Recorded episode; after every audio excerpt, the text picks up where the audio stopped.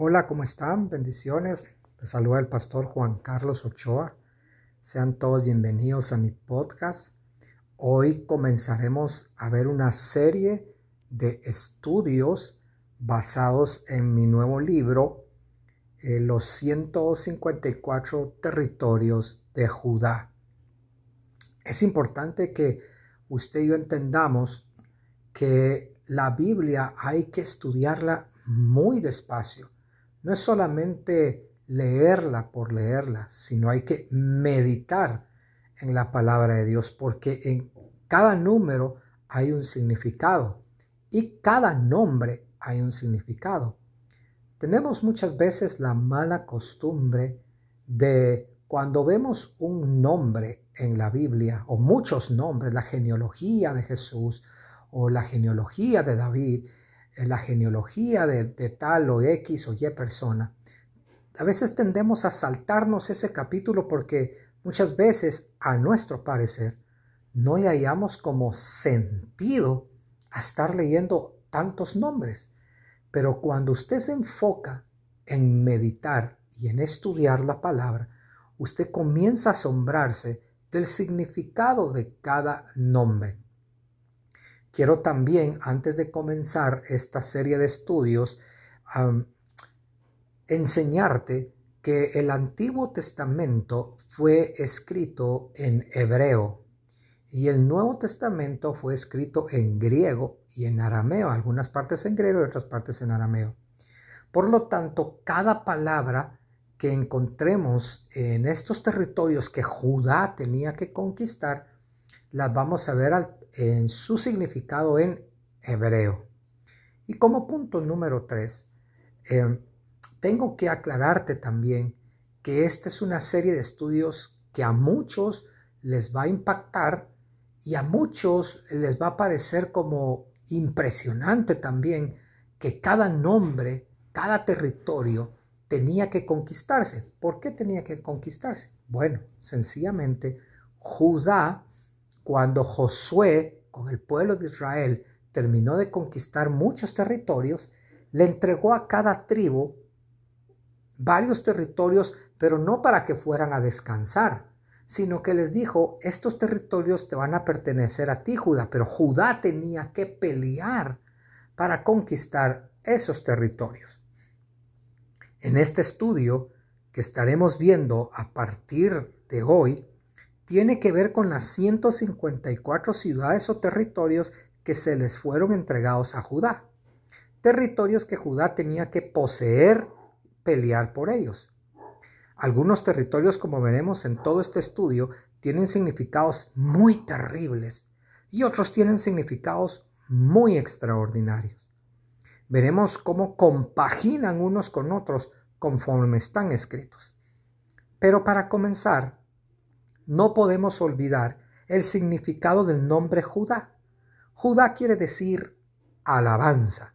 Y es allí la importancia de saber que todos aquellos o aquellas que están involucrados en un ministerio de alabanza o se consideran adoradores, entiendan de la importancia de poseer estos territorios. Importancia que es también para todos aquellos, repito una vez más, que se consideran adoradores o exaltadores de su santo nombre. Y vamos a comenzar esta serie de estudios, estudios, perdón, y nuestro capítulo base en toda esta serie de estudios estará en el libro de Josué, capítulo 15. Y comenzaremos en el verso 1. El verso 1 dice, la parte que tocó en suerte a la tribu de los hijos de Judá, conforme a sus familias, llegaba hasta la frontera, perdón, hasta la frontera de Edom, teniendo el desierto de Sin al sur como extremo meridional. En este primer estudio nos vamos a enfocar entonces en dos territorios, que nos menciona el verso 1. Edom y Sin, que era un desierto. Edom. Edom viene de la raíz hebrea Edomé, así como usted lo escucha. Se lo deletreo. E, D, O, M y E con tilde en esa última E.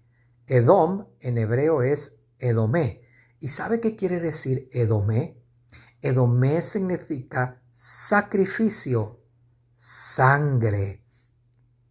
Ahora bien, cuando nosotros vemos ese sacrificio ya empezamos a asombrarnos de que Judá tenía que conquistar un territorio el cual su significado quería decir sacrificio, sangre. ¿No le parece interesante que el primer lugar que se menciona de todos los territorios que vamos a estar viendo, de los 154 territorios, el primer lugar que se menciona es Edom, que quiere decir sacrificio y sangre? Y si hay algo que debemos entender es que no hay verdadera alabanza o adoración si no hay verdadero sacrificio. Te lo voy a volver a repetir.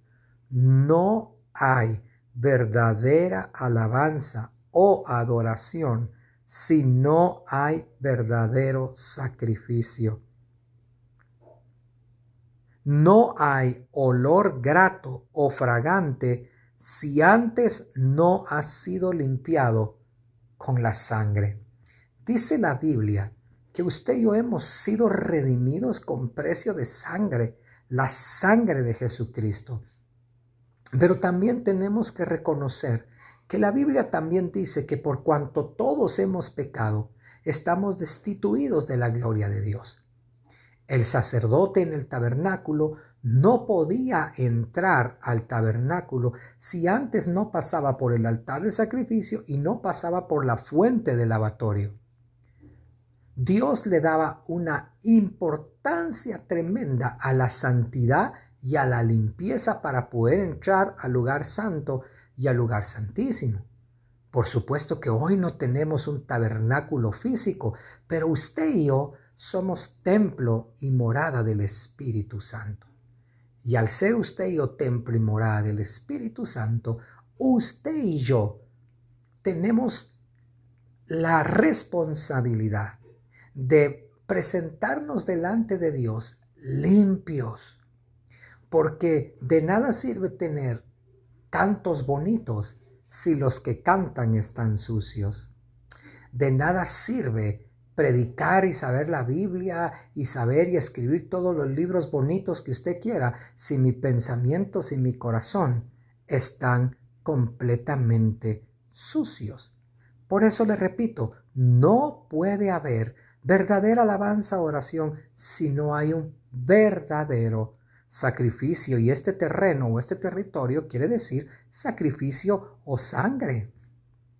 La carta de los Hebreos capítulo 13, verso 15 dice de la siguiente manera, así que ofrezcamos siempre.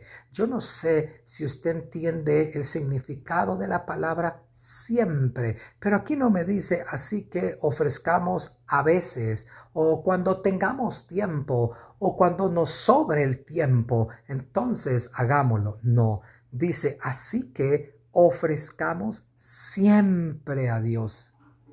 Por medio de Él, ojo, sacrificio de alabanza, es decir, fruto de labios que confiesan su nombre. La verdadera alabanza y la verdadera adoración nacen de un corazón que entienden que no importa lo que estén pasando a su alrededor, siempre le ofrecen a Dios sacrificio de alabanza. Si, la situación económica está estable, le alabas.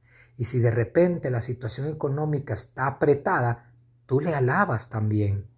Si de repente estás pasando por un momento de enfermedad, alábale. Y si estás pasando por un momento del 100% de salud, sigue alabándole, porque la Biblia dice siempre a Dios sacrificio de alabanza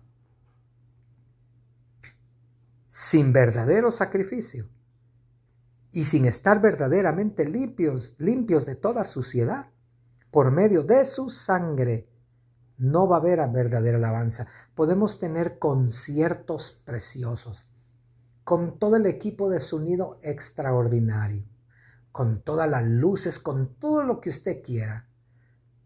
Hasta inclusive puede estar lleno, abarrotado de personas ese lugar donde existirá o habrá ese concierto de alabanza y adoración, pero si realmente no estamos limpios de alma, de espíritu y de corazón, solo será eso, pura canción. Y nunca te olvides esto, Dios no busca canciones, Dios está buscando corazones. Te lo voy a repetir, Dios no busca canciones, Dios está buscando corazones. Veamos el siguiente territorio porque a mí me impactó muchísimo. Nos habla de un desierto, el desierto de Zin. Se escribe Z y N, Sin. Y cuando yo miro, pero en un desierto, y me asombra el significado de Sin, que yo sé que a ti te va a asombrar también. Sin viene de la raíz hebrea Sin, que se escribe con la letra T, S, I, N, Tzin, Tzin. Y ojo el significado. Quiere decir frialdad, desierto, de corta estatura o palmera enana. Mire todos los significados que tiene la palabra sin, que era un desierto, que tenía que conquistar Judá. Frialdad, desierto, de corta estatura o palmera enana. El Espíritu Santo me hacía entender que muchos hoy en día no pueden conquistar por medio de su alabanza y adoración. ¿Por qué? Porque son grandes en nombre o grandes en títulos, pero muy pequeños en estatura espiritual. Te lo voy a volver a repetir. El Espíritu Santo me hacía entender que muchos hoy en día no pueden conquistar por medio de su alabanza y adoración porque son grandes en nombre o en títulos, pero muy pequeños en estatura espiritual. No, no te confundas. Cuando ves las grandezas, ¿verdad? De esos grandes hombres predicadores o adoradores, no, no te confundas, porque para Dios la grandeza no se mide por cuán lindo cantan, lindo predican o qué tan llena tienen su agenda. La grandeza de Dios proviene de un corazón y de una vida espiritual en intimidad con Dios. Una vez yo me encontré con una persona, un predicador muy famoso, y me dijo, me, dijo lo siguiente, ¿sabes? Me dijo, que muchos están persiguiendo dónde estar ministrando, dónde estar cantando, dónde estar predicando. Pero no se han olvidado, y me gustaron esas palabras, no se han olvidado que la verdadera adoración comienza en la intimidad, en lo secreto, porque ahí es donde tú creces. Pero hoy en día podemos tener grandes nombres, grandes títulos, pero espiritualmente muy cortos, muy pequeños. Muchos no crecen espiritualmente, por eso el, significado de sin era de corta estatura. No crecen espiritualmente y sus vidas se vuelven frías espiritualmente. Y tarde o temprano reflejarán por fuera lo que son por dentro. Eso nunca se te tiene que olvidar. Tarde o temprano tú muestras por fuera lo que tú tienes por dentro. Un reconocido refrán chino dice, las acciones del hombre provienen por pensamientos que se sembraron anteriormente.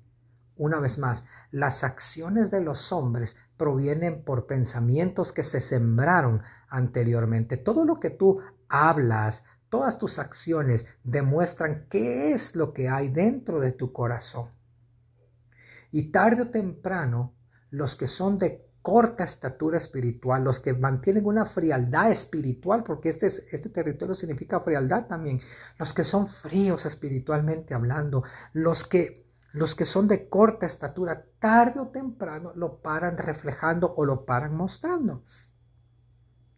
Y Judá, alabanza, tiene que aprender a vencer esa tierra y transformarla para gloria del nombre de Dios. Y cuál es el causante de la frialdad y del no crecimiento en los adoradores. ¿Sabe cuál es el causante de la frialdad y del que no crezcan? Te doy la respuesta muy sencilla. el pecado. El pecado y la iniquidad. Por eso Mateo 24, 12 dice, y por haberse multiplicado, multiplicado la maldad, el pecado, la iniquidad, el amor de muchos, ¿se qué? Se enfriará.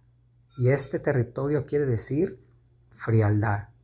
El pecado no te deja avanzar espiritualmente.